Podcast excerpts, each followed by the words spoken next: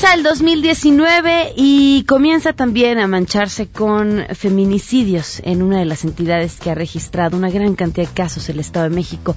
Hoy la historia de una chiquita, una menor de edad, cuyo testimonio tendrá la voz de Frida Guerrera. Mi primera historia que narro yo con toda la intención de sacarlas de la nota roja, de dignificarlas, porque siempre son criminalizadas, aunque sean niñas. Además, nueve libros para que los menores del hogar activen la mente y su gusto por las letras. Edme Pardo nos compartirá una colección que no solamente ayuda a fortalecer el gusto por la lectura, sino deja algo más. Tenemos buenas noticias y más. Quédense si arrancamos este 2019 a todo terreno. MBS Radio presenta a Pamela Cerdeira en A Todo Terreno, donde la noticia eres tú.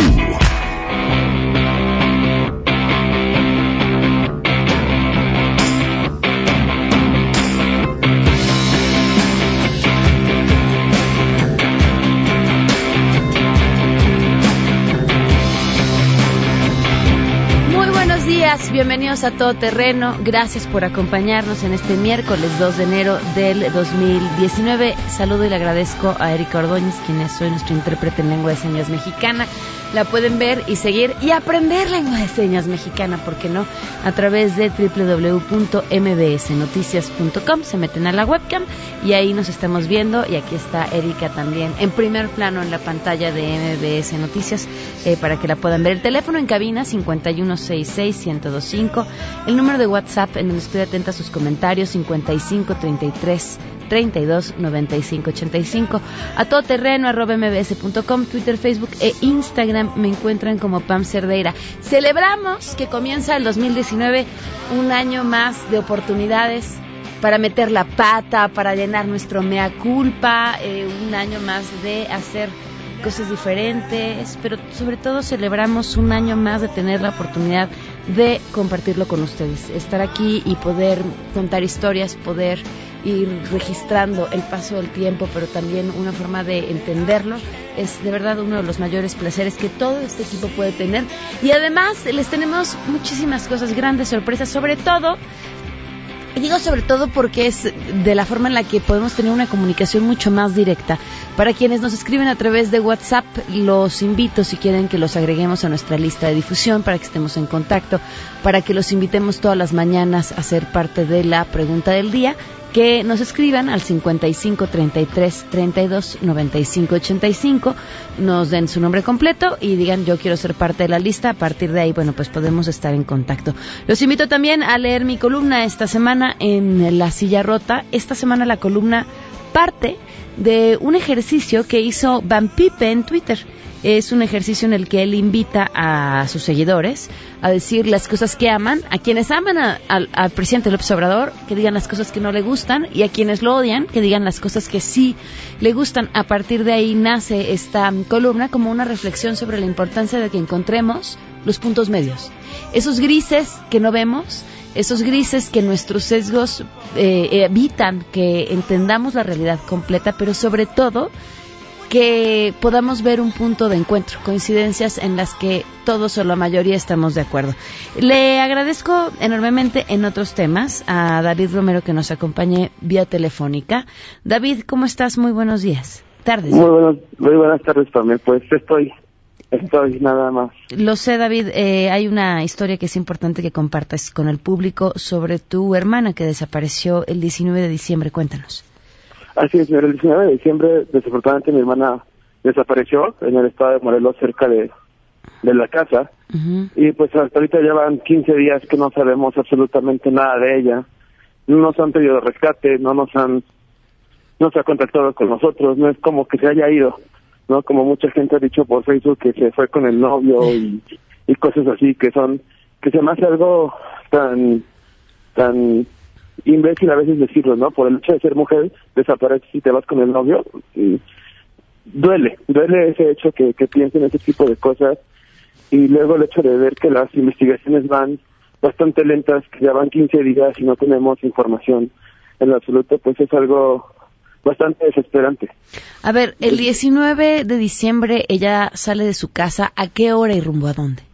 Entre a 3 de la tarde. Ajá. y va hacia el municipio de Cuautla con una de sus amigas. Ok, ¿qué pasó? No llegó con la amiga. ¿Alguien la vio en el transcurso de que salió de su casa o no? No. O sea, ella salió, solo dijo a mi hermano que regresaba más tarde y, que fue lo último que, que, que se supo. La última comunicación o intento de comunicación que tuvieron con ella a través del teléfono, ¿en qué momento fue? Fue cuando, bueno, la amiga me platicó que fue cuando ella, pues ya tenía bastante tiempo de no, de no aparecer en su casa y fue como se intentó comunicar con ella. No, yo todavía el último WhatsApp que le mandé fue para, estábamos platicando algunas cosas y, y me contestó y hasta ahí quedó y ya no nos seguimos comunicando después porque pues no, no me dijo que iba a salir algo por el estilo. ¿Cuánto tiempo? ¿Esto fue después de que ella había salido, que hubiera contestado alguno de los mensajes? Pues el mensaje que me contestó a mí fue a las, de, a las 3 de la tarde, 3.5. Justo cuando acababa de salir. o sea, pues entonces ya después ya no, ¿Ustedes no sabemos. levantan la denuncia cuánto tiempo después? ¿Y qué pasa cuando van con las autoridades? 24 horas después de que ella eh, desaparece, por el hecho de no contestar el celular, de no contestar eh, los mensajes ni en Facebook, ni Instagram, ni ninguna de sus redes sociales, de no contestar WhatsApp, de no, no tener contacto con ella, fue cuando, cuando se levanta la denuncia y pues al momento de levantarse la denuncia sí se atiende, pero nos dicen que fuimos muy temprano, ¿no? que tenemos que esperar las 72 horas para poder reportarla como desaparición, pero sí, sí se atendió. Sí se levantó esta denuncia, entonces, ¿qué han hecho las autoridades? Pues hasta ahorita solamente nos dicen que está avanzada la investigación, pero no hay una información concisa que nos digan eh, eh, si ya están detrás de la pista de alguien o si tienen algo. ¿no? Y, pues luego se atraviesan las vacaciones y no atienden al 100%. David, ¿y ustedes tienen alguna pista de lo que podría haber sucedido con tu hermana? Pues como tal, no. Como tal, no, no tenemos alguna pista certera. Son simples especulaciones que no, que tal vez no, o ayuden o no al caso, ¿no? y es, te digo, es desesperante el hecho de, pensar las cosas y de intentar buscar la solución y saber qué es lo que está pasando, dónde podría estar, pero no hay algún indicio como tal. David, ¿nos puedes compartir tus redes sociales para que el público que nos está escuchando pueda conocer la imagen de tu hermana y también compartirla? Claro que sí, en Facebook estoy como Dave Romero GTZ y en Instagram estoy como Dave GTZ. Perfecto. Pues David, estaremos al tanto del caso de tu hermana esperando escuchar pronto buenas noticias. Sí, muchísimas gracias, Pame. Y pues también, no sé, quisiera decir que, en este caso la, autoridad municipal no, no nos ha apoyado como, como en otros casos con otros tipos de situaciones que son banales. No ha apoyado como tal. Eh, eh, se les dijo desde que desapareció y pues no, hemos, no han tenido contacto ni siquiera conmigo para, para ver en qué pueden apoyarnos, ¿no? eso es lo que más nos desespera, por eso acudí a ti, porque dije, ¿de qué otra manera podríamos hacer algo, no? Y, que esto se sepa. Digo, en Morelos no, mi hermana no es la única que está desaparecida, son bastantes personas, bastantes mujeres, y, es preocupante lo que está pasando y que el gobierno no se esté dando cuenta o no quiera darse cuenta de lo que está pasando. Sí, sí, lo que está pasando en Morelos es digno de llamar la atención. David, estamos al tanto y muchas gracias por la confianza. No, gracias a ti, Pamela, por darme la oportunidad. Gracias, hasta luego, David. Hasta eh, luego, Pamela. Son las 12 el día con 13 minutos y la pregunta del día, que hoy no es pregunta, en realidad, o sea, sí, pero no. O sea, es para que nos presuman sus estados y nos digan si fuéramos de visita qué tendríamos que ver. En esta ocasión le toca a Guerrero y le agradezco enormemente a Francisca Santiagues, corresponsal de MBS Noticias, por esto que nos preparó. Hola Pamela, Guerrero cuenta con 500 kilómetros de litoral constituida por playas arenosas y planas, acantilados rocosos y pendientes, así como con destinos arqueológicos importantes, además de artesanías, tradiciones y gastronomía. Por su cercanía con la Ciudad de México y los estados del centro para el turismo nacional, Acapulco es uno de los destinos de playa más importantes, con un atractivo singular, los altos en la quebrada donde se sitúa el monumento histórico cultural más relevante de la región, el Fuerte de San Diego, construido en el siglo XVII para proteger al puerto de los ataques y saqueos de los piratas.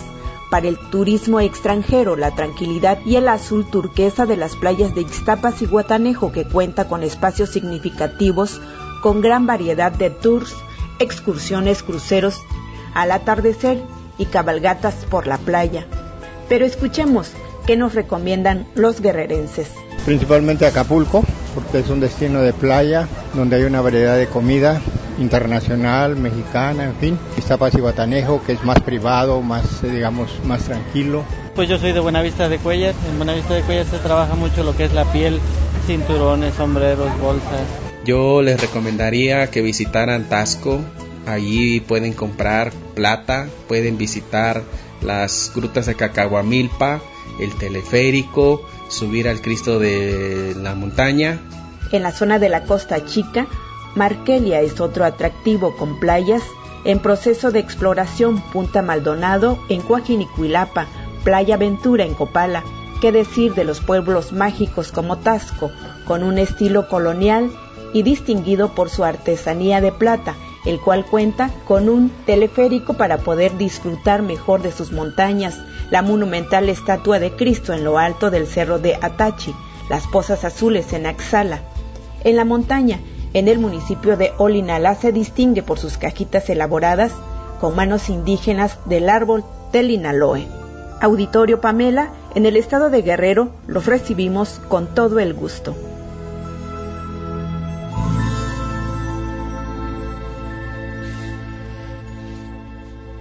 Muchas gracias a Francisca y a todas las personas de Guerrero que contestaron. Hoy se cumplen un año, cuatro meses del feminicidio de Victoria Pamela Salas Martínez.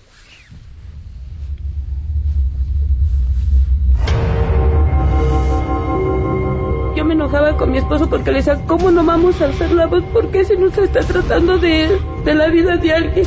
Es mi hija y la mataron. ¿Por qué no debemos de pedir información? ¿Por qué no deben de estar ocultando cosas? Ocultando cosas? Victoria, pues nada. Han pasado un año, cuatro meses. Ya llegó una administración nueva. Un año. Es que la cantidad de tiempo. Los. Cuando vivimos momentos difíciles, los momentos más duros de la vida, son esos que pasan lento. En el que los segundos parecieran días. Ahora imagínense que es un año, cuatro meses, en la vida de unos padres que no han recibido una sola respuesta decente del sistema de justicia. Y lo que eso es para el resto de las víctimas y lo que eso es para cualquiera que pretenda quitarle la vida a alguien. Pensar que no pasa nada. Un año, cuatro meses y en este espacio en espera de justicia seguiremos contando. Vamos con la información. Saludo a mi compañera Rocío Méndez. Este 2 de enero ha comenzado el reclutamiento de unos 50.000 elementos de la Guardia Nacional que una vez que se aprueben las reformas constitucionales se encargará de prevenir el delito, preservar la seguridad y hacer frente a la delincuencia en un marco de respeto a la ley y a los derechos humanos. Escuchemos al presidente Andrés Manuel López Obrador. Quisimos hacer esta convocatoria desde Palacio Nacional a los jóvenes a participar porque se trata de una contribución. Los que van a pertenecer a la Guardia Nacional van a tener la misión de cuidar a los ciudadanos, de cuidarnos a todos, de darnos seguridad. Y es un trabajo muy digno, honroso, garantizar la seguridad y al mismo tiempo respetar derechos humanos, tener autoridad y al mismo tiempo no actuar con prepotencia, sino con respeto a los derechos de las personas. Es el reporte al momento. Pamela, muy buenas tardes. La Comisión Ambiental de la Megalópolis informó que a las 10 horas de este miércoles se registró un valor máximo de 105 puntos del índice de calidad del aire en las estaciones Merced y San Agustín en la alcaldía de Venustiano Carranza y el municipio de Catepec de Morelos. Lo anterior debido a que las concentraciones elevadas de contaminantes se dispersaron durante la noche y madrugada de hoy. El sistema de alta presión continúa ocasionando estabilidad atmosférica y viento débil. Por ello, informó que se suspende la contingencia ambiental regional por partículas PM10, la cual se activó este martes primero de enero. Asimismo, hizo un llamado a la población para hacer un uso moderado de los vehículos automotores, además de evitar las fogatas, quemas a cielo abierto, incendios y juegos pirotécnicos, entre otros. Informó René Cruz González. Pamela, buenas tardes para ti, para el auditorio. Te informo que el líder nacional del PAN, Marco Cortés, aseguró que la inflación en México la genera el aumento en los precios de las gasolinas y no al revés como lo plantea el jefe del Ejecutivo, Andrés Manuel López Obrador. En un comunicado pidió al presidente que hable con la verdad al pueblo de México y ejemplificó que la gasolina en la zona fronteriza no bajó en general, sino solo en algunas ciudades y la gran mayoría de los consumidores tendrán que pagar el 100% de impuesto especial sobre la producción y servicios en combustible. El líder panista consideró que la disminución del 50% del IVA en la frontera también es una farsa porque solo lo podrán acreditar las empresas, pero el consumidor final de la frontera seguirá pagando íntegro el 16% del impuesto al valor agregado. Acción Nacional demandó a López Obrador que hable con la verdad a los mexicanos de que sí hay gasolinazo, aunque trate de maquillarlo con un aumento de precio conforme a la inflación. Hasta aquí el reporte. 12 con 20 y tenemos buenas noticias. Oscar Palacios, portador de buenas noticias este 2 de enero. Te escuchamos, Oscar. Muy buenos días. A 26 años de la entrada en vigor del Tratado de Libre Comercio de América del Norte, la Secretaría de Economía destacó los beneficios de este instrumento comercial que aseguró ha transformado la relación comercial de México con Estados Unidos y Canadá. En un comunicado, la dependencia federal resaltó que el Telecán ha permitido la modernización de la planta productiva manufacturera del país, así como de los sectores agropecuario y agroindustrial. No obstante, indicó que si bien el Telecán ha sido un éxito para empresas y consumidores, aún persiste el reto de incluir sectores productivos y más regiones del país. En este sentido, la Secretaría de Economía afirmó que una de las prioridades del gobierno federal es diversificar la estrategia comercial exportadora y propiciar un crecimiento económico más incluyente de regiones que aún muestran rezagos en su desarrollo y bienestar. Señaló que el gobierno de México está comprometido en trabajar para que más productores, empresas exportadoras, regiones y consumidores se beneficien de esta asociación comercial. Para MBS Noticias, Oscar Palacios. Gracias, Oscar. Muy buenos días. Vamos a una pausa y continuamos a todo terreno. Más adelante, a todo terreno. Frida Guerrera estará con nosotros para darle voz al primer feminicidio del 2019. Si te perdiste el programa A Todo Terreno con Pamela Cerdeira, lo puedes escuchar descargando nuestro podcast en www.noticiasmbs.com. Pamela Cerdeira regresa con más en A Todo Terreno, donde la noticia eres tú. Marca el 5166125.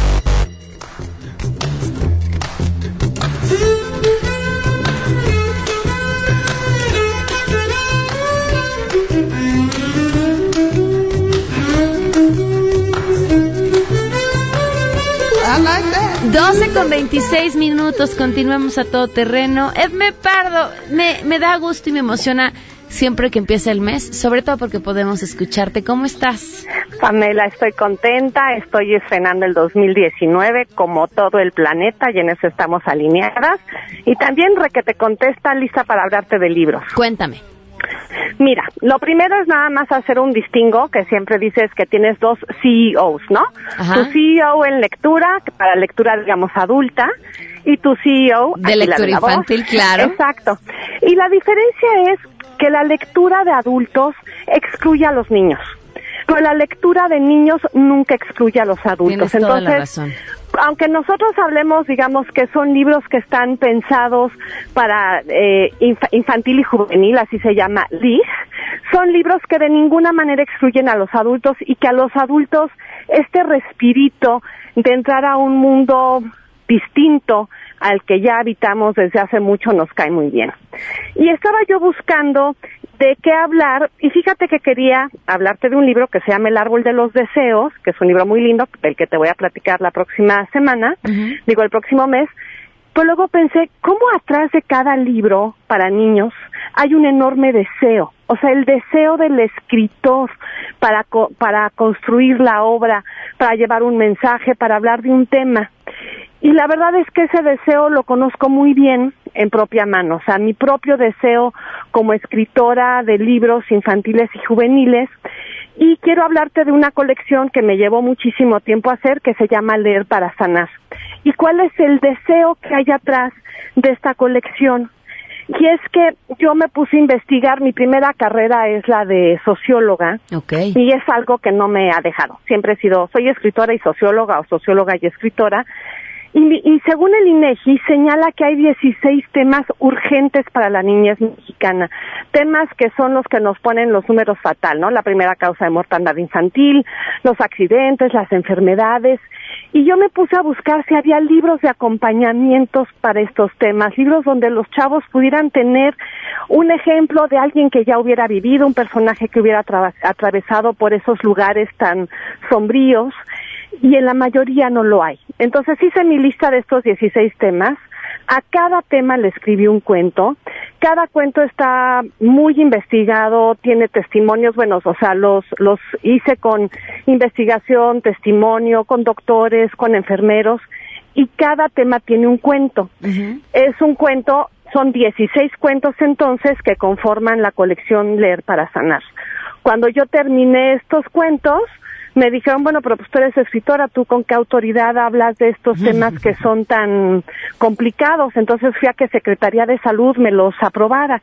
Y Secretaría de Salud fue muy minuciosa y me los aprobó de tal manera que son medicina preventiva, ya se consideran como medicina preventiva. Y justo en enero digo, en diciembre del año pasado me dijeron que fueron aprobados ya de manera oficial como materia de autonomía curricular en la SEP. Durante un año estuvieron en la fase cero, estuvieron en varias escuelas viendo si funcionaban o no, porque tienen valor literario, pero tienen este valor social, tienen este valor de, de acompañamiento, de información, de prevención, y pues estoy tan orgullosa de ellos y como están atrás de ese, atrás de ellos hay un deseo enorme pensé que era de lo que te podía hablar en esta me, ocasión. Me parece perfecto porque además hay que hablar bien de lo que se está haciendo y me quiero eh, felicitarte porque también recibiste un reconocimiento importante el año pasado y no habíamos tenido la oportunidad de felicitarte al aire. Presúmenos. Oye, pues en Bellas Artes, me senté como pavo real. Sí, entonces, oye, cuando me dijeron que, que iba a hacer este premio y que iba a hacer la entrega en Bellas Artes, en lo primero que pensé fue en, me tengo que ir a hacer manicure. No puedo ir a Bellas, no puedo ir a Bellas Artes a recibir un premio con las uñas como las traigo. Nadie te iba a ver desde el lugar en el que estuvieras sentado. no importa, para, o sea, son estas reacciones enloquecidas, ¿no? y ya luego dije, ay, pero qué importante. Y como que me tardé tres días en, en asimilarlo. Recibir ese premio fue como tener una luciérnaga en las manos. Preciosísimo, luminosísimo, y ya pasó. Y pasajero.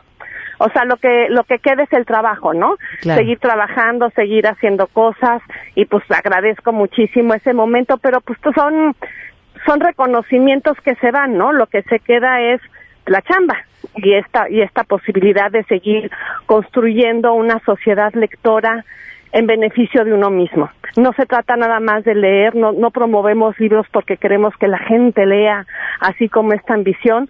Lo que queremos es que tengamos acompañamientos significativos. No creo que leer 12 libros al año o 15 o 100 libros al año nos haga mejores a lo mejor de todo lo que hemos leído, pues, tres libros son los que te marcan. La cosa es que hay que leer un montón para llegar a esos tres libros.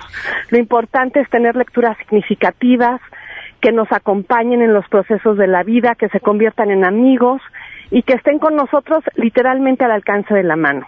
Afortunadamente ya los libros también están en el electrónico, a mí eso me ayuda mucho con los viajes, entonces no tengo que cargar tanto papel y pues ahí están las cosas.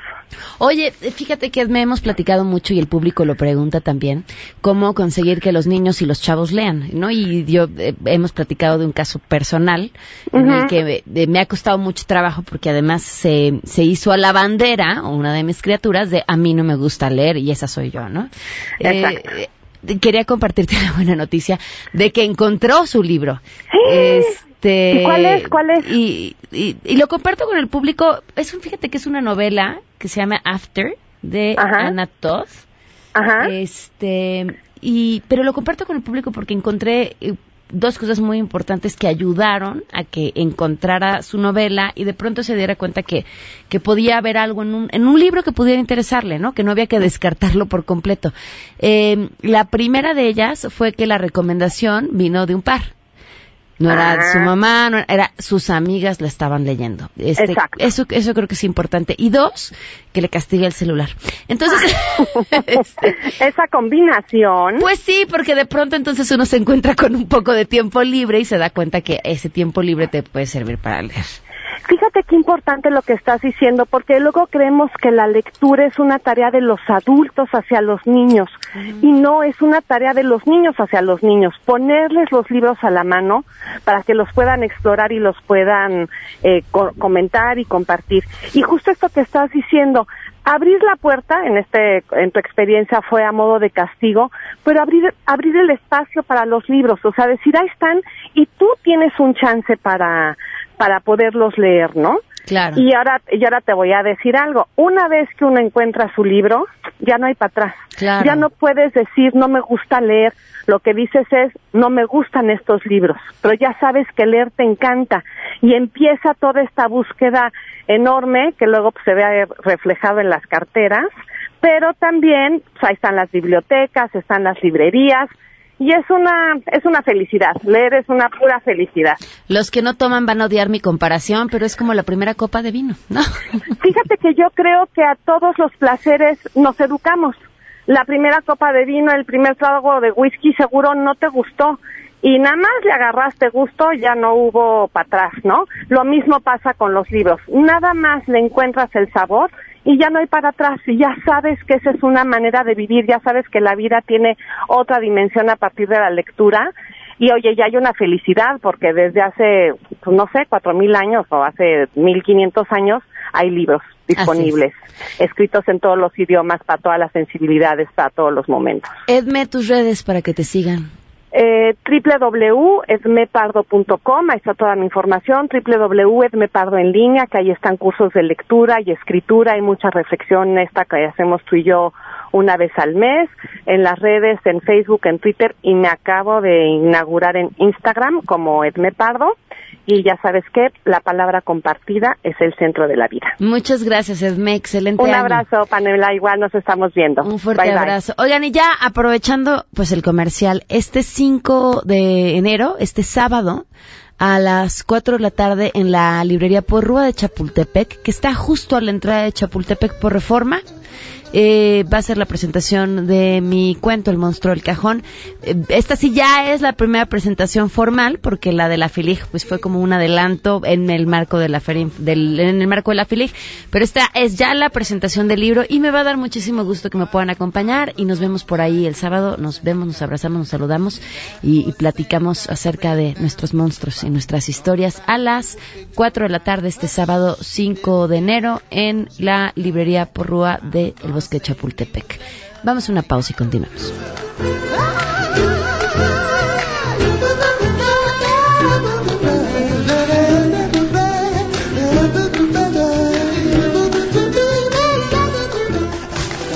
Queremos conocer tus historias. Comunícate al 5166-1025. Pamela Cerdeira.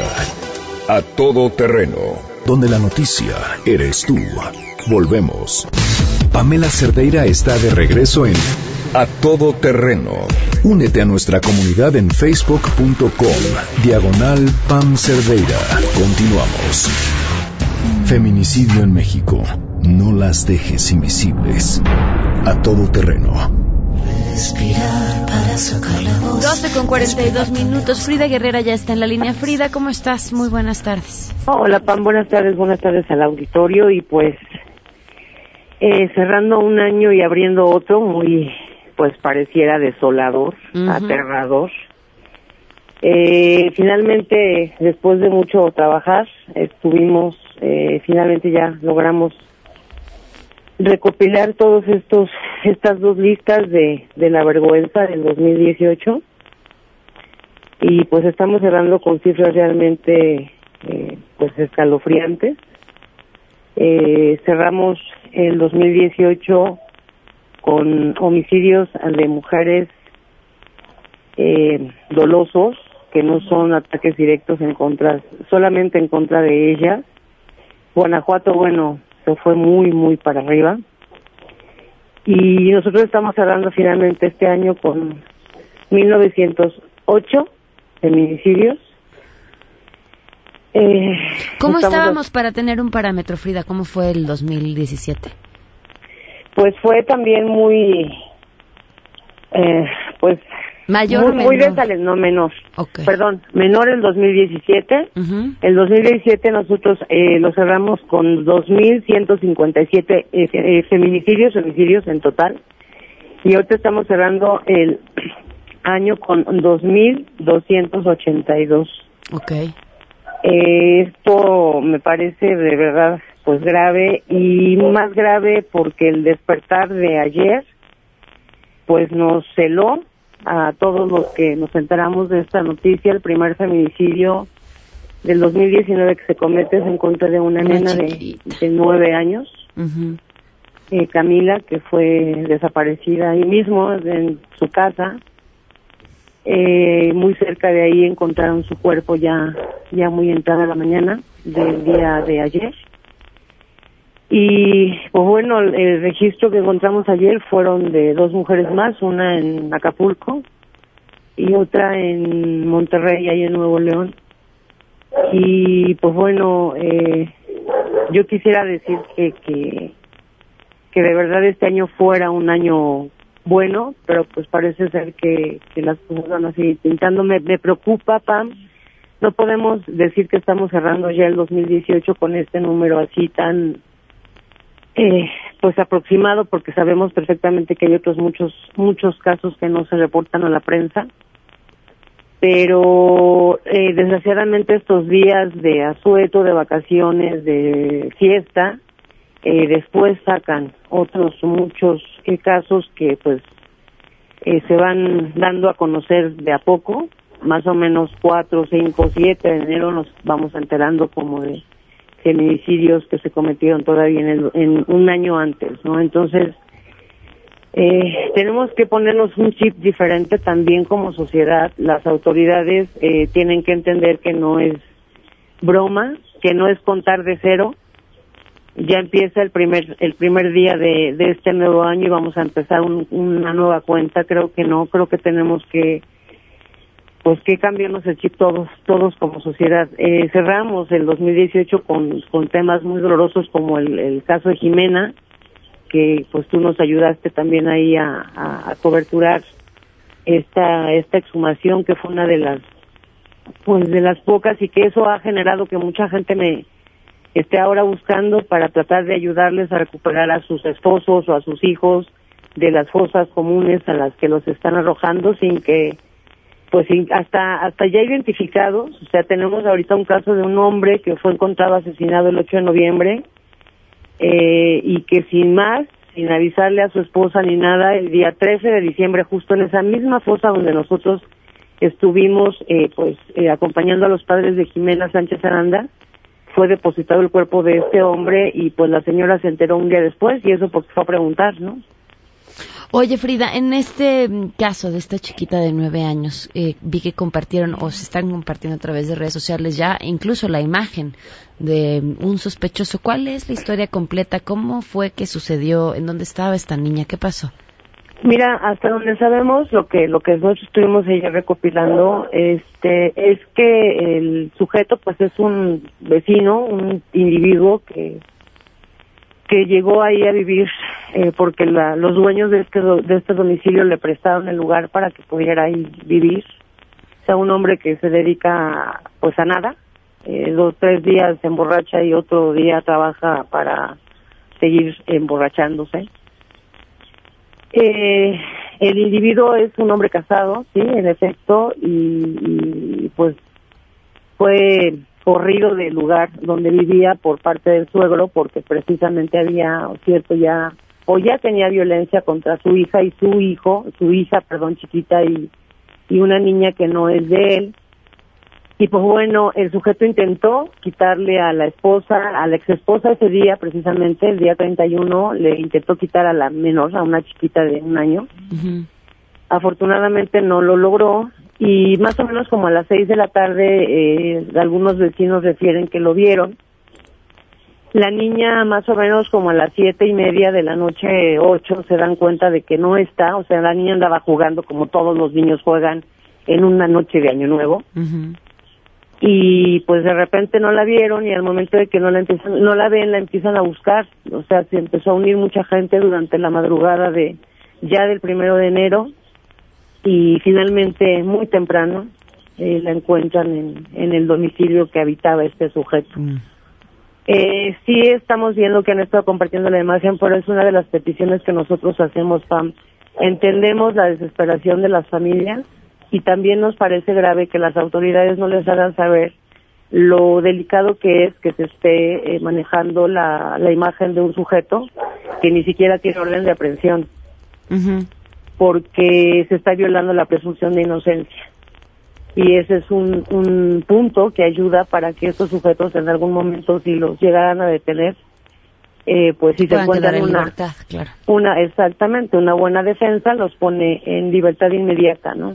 Bueno, ¿y si hay movimiento de las autoridades por encontrarlo? Sí, sí están trabajando, Pam, sí se ha estado haciendo desde el primer momento un tema de inteligencia, este, yo he estado ahí muy cerca y preguntando obviamente también de qué han estado haciendo. Sí, sí lo están haciendo. Eh, sin embargo, pues también hay una parte eh, de la ciencia que tiene uno que esperar por lo menos dos, dos días para poder encontrar la prueba máxima, para poderla cotejar con lo que se tiene, para lograr la, la que se libere finalmente en la orden de pensión y el sujeto sea, no, pues, bueno, puesto a pues sí, pero todo ¿no? eso lleva tiempo y como hemos visto en todas las historias, pues es el tiempo que tardan en esconderse y desaparecer para siempre. Pues él, él se escondió desde el primer momento, Pap. O sea, de hecho, todavía hizo contacto con la mamá de su hija, de su nena, como a las 11 de la mañana del día de ayer, para preguntarle que si no había pasado nada, eh, que si no había nada por allá, ¿no? O sea, esa fue la pregunta y ella dijo, pues no, ¿de qué? Y ya como asegurándose de que todavía no, No lo habían, buscando. no habían exactamente, no lo estaban buscando, eh, pero pues ya, ya hay una, hay una pista, Pam, hay un rastro. Pues estaremos al pendiente, Frida, tus redes para que te sigan. Arroba Frida Guerrera en Twitter, en Facebook, en la página de Frida Guerrera eh, Villalbazo, eh, Voces de la Ausencia, Justicia y Justicia y Feminicidios Dales Voz, así como mi, mi muro personal que es Frida Guerrera Guerrera. Y pues cualquier información que tengan referente a este u otro caso, eh, pues a mi correo fridaguerrera arroba gmail.com y pues esperando de verdad que, que también como sociedad entendamos que, que tenemos que hacer las cosas diferentes. Algo no estamos haciendo bien, Pam. No, sin duda. Muchas gracias, Frida. Hasta luego, Pam. Muchas, muchas gracias y buenas tardes y pues un abrazo y que sea excelente año. Igualmente. Vamos a una pausa y continuamos a todo terreno. Estaba muerta, ya sé la orquesta, caminar, seguro libre, sin temor, respirar Si te perdiste el programa A Todo Terreno con Pamela Cerdeira, lo puedes escuchar descargando nuestro podcast en www.noticiasmbs.com. Estamos de regreso. Síguenos en Twitter, arroba Pam Cerdeira, Todo Terreno, donde la noticia eres tú. Continuamos. Porque hay nueve maneras de ver el mundo. Llegó la hora de conocerte con el Enneagrama. A todo terreno.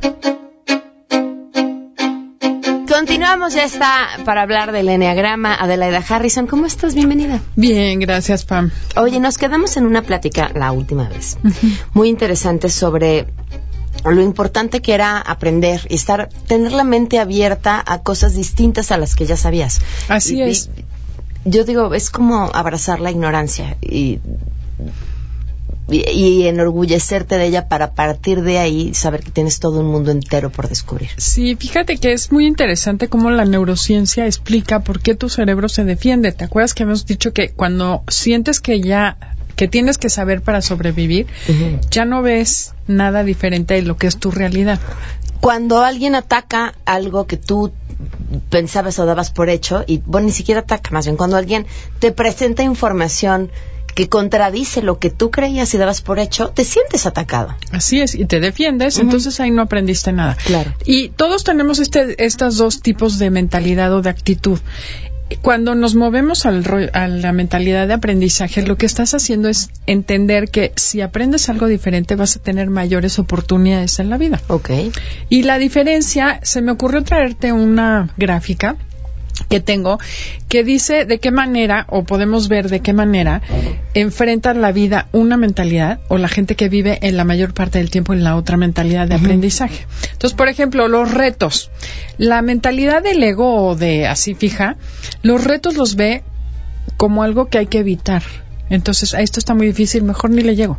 En cambio, los que tienen mentalidad de aprendizaje, el reto lo ven como algo que, ah, no, yo puedo y lo voy a vencer y voy a aprender lo que necesite para lograrlo. ¿No?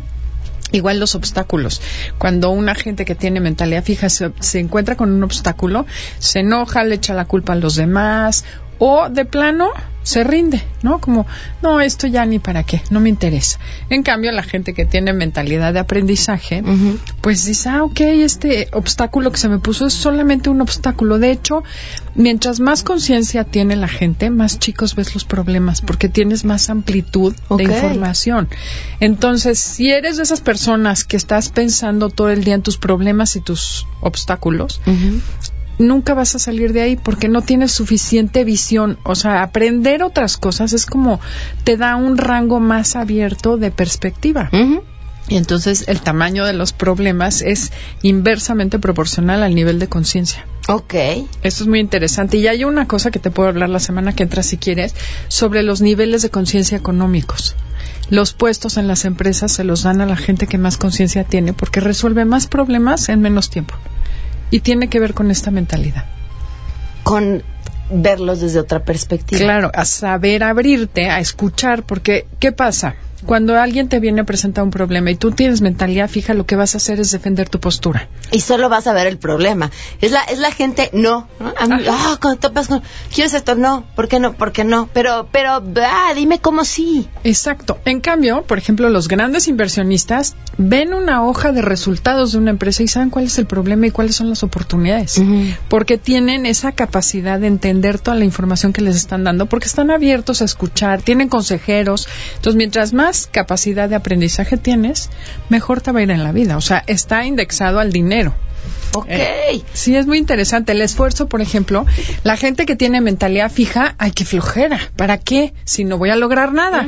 En cambio, la mentalidad de aprendizaje te dice, no, hombre, si te esfuerzas y mientras más te esfuerces o más cosas hagas, más vas a aprender y mejor vas a estar. Y si hay algo cierto, ¿eh? toda crisis es una oportunidad. Siempre hay quien de las crisis es de donde saca su mejor lado, solo es ganas de verla. Imagínate la crisis. La gente que tiene mentalidad fija, la crisis es una tragedia. acaba. En cambio, la gente que tiene mentalidad de aprendizaje, bueno, esto es lo que hay, lo acepto y ahora qué voy a hacer con ello. Exacto. Es aprender a hacer algo diferente. Adelaida, que la sigan en los sábados en esta misma frecuencia, a las 12 del día también. Y en Enneagrama Conócete MBS, digo, en Enneagrama Conócete en Facebook y en Twitter Conócete MBS. Así es. Me sigo sintiendo orgullosa de mí porque entre mi dislexia y mi problema para recordar nombres. Gracias. A ti muchísimas gracias, Pam. Vamos a una, nos vamos más bien, se quedan en mesa para todos. Soy Pamela Cerdeira y nos escuchamos menos.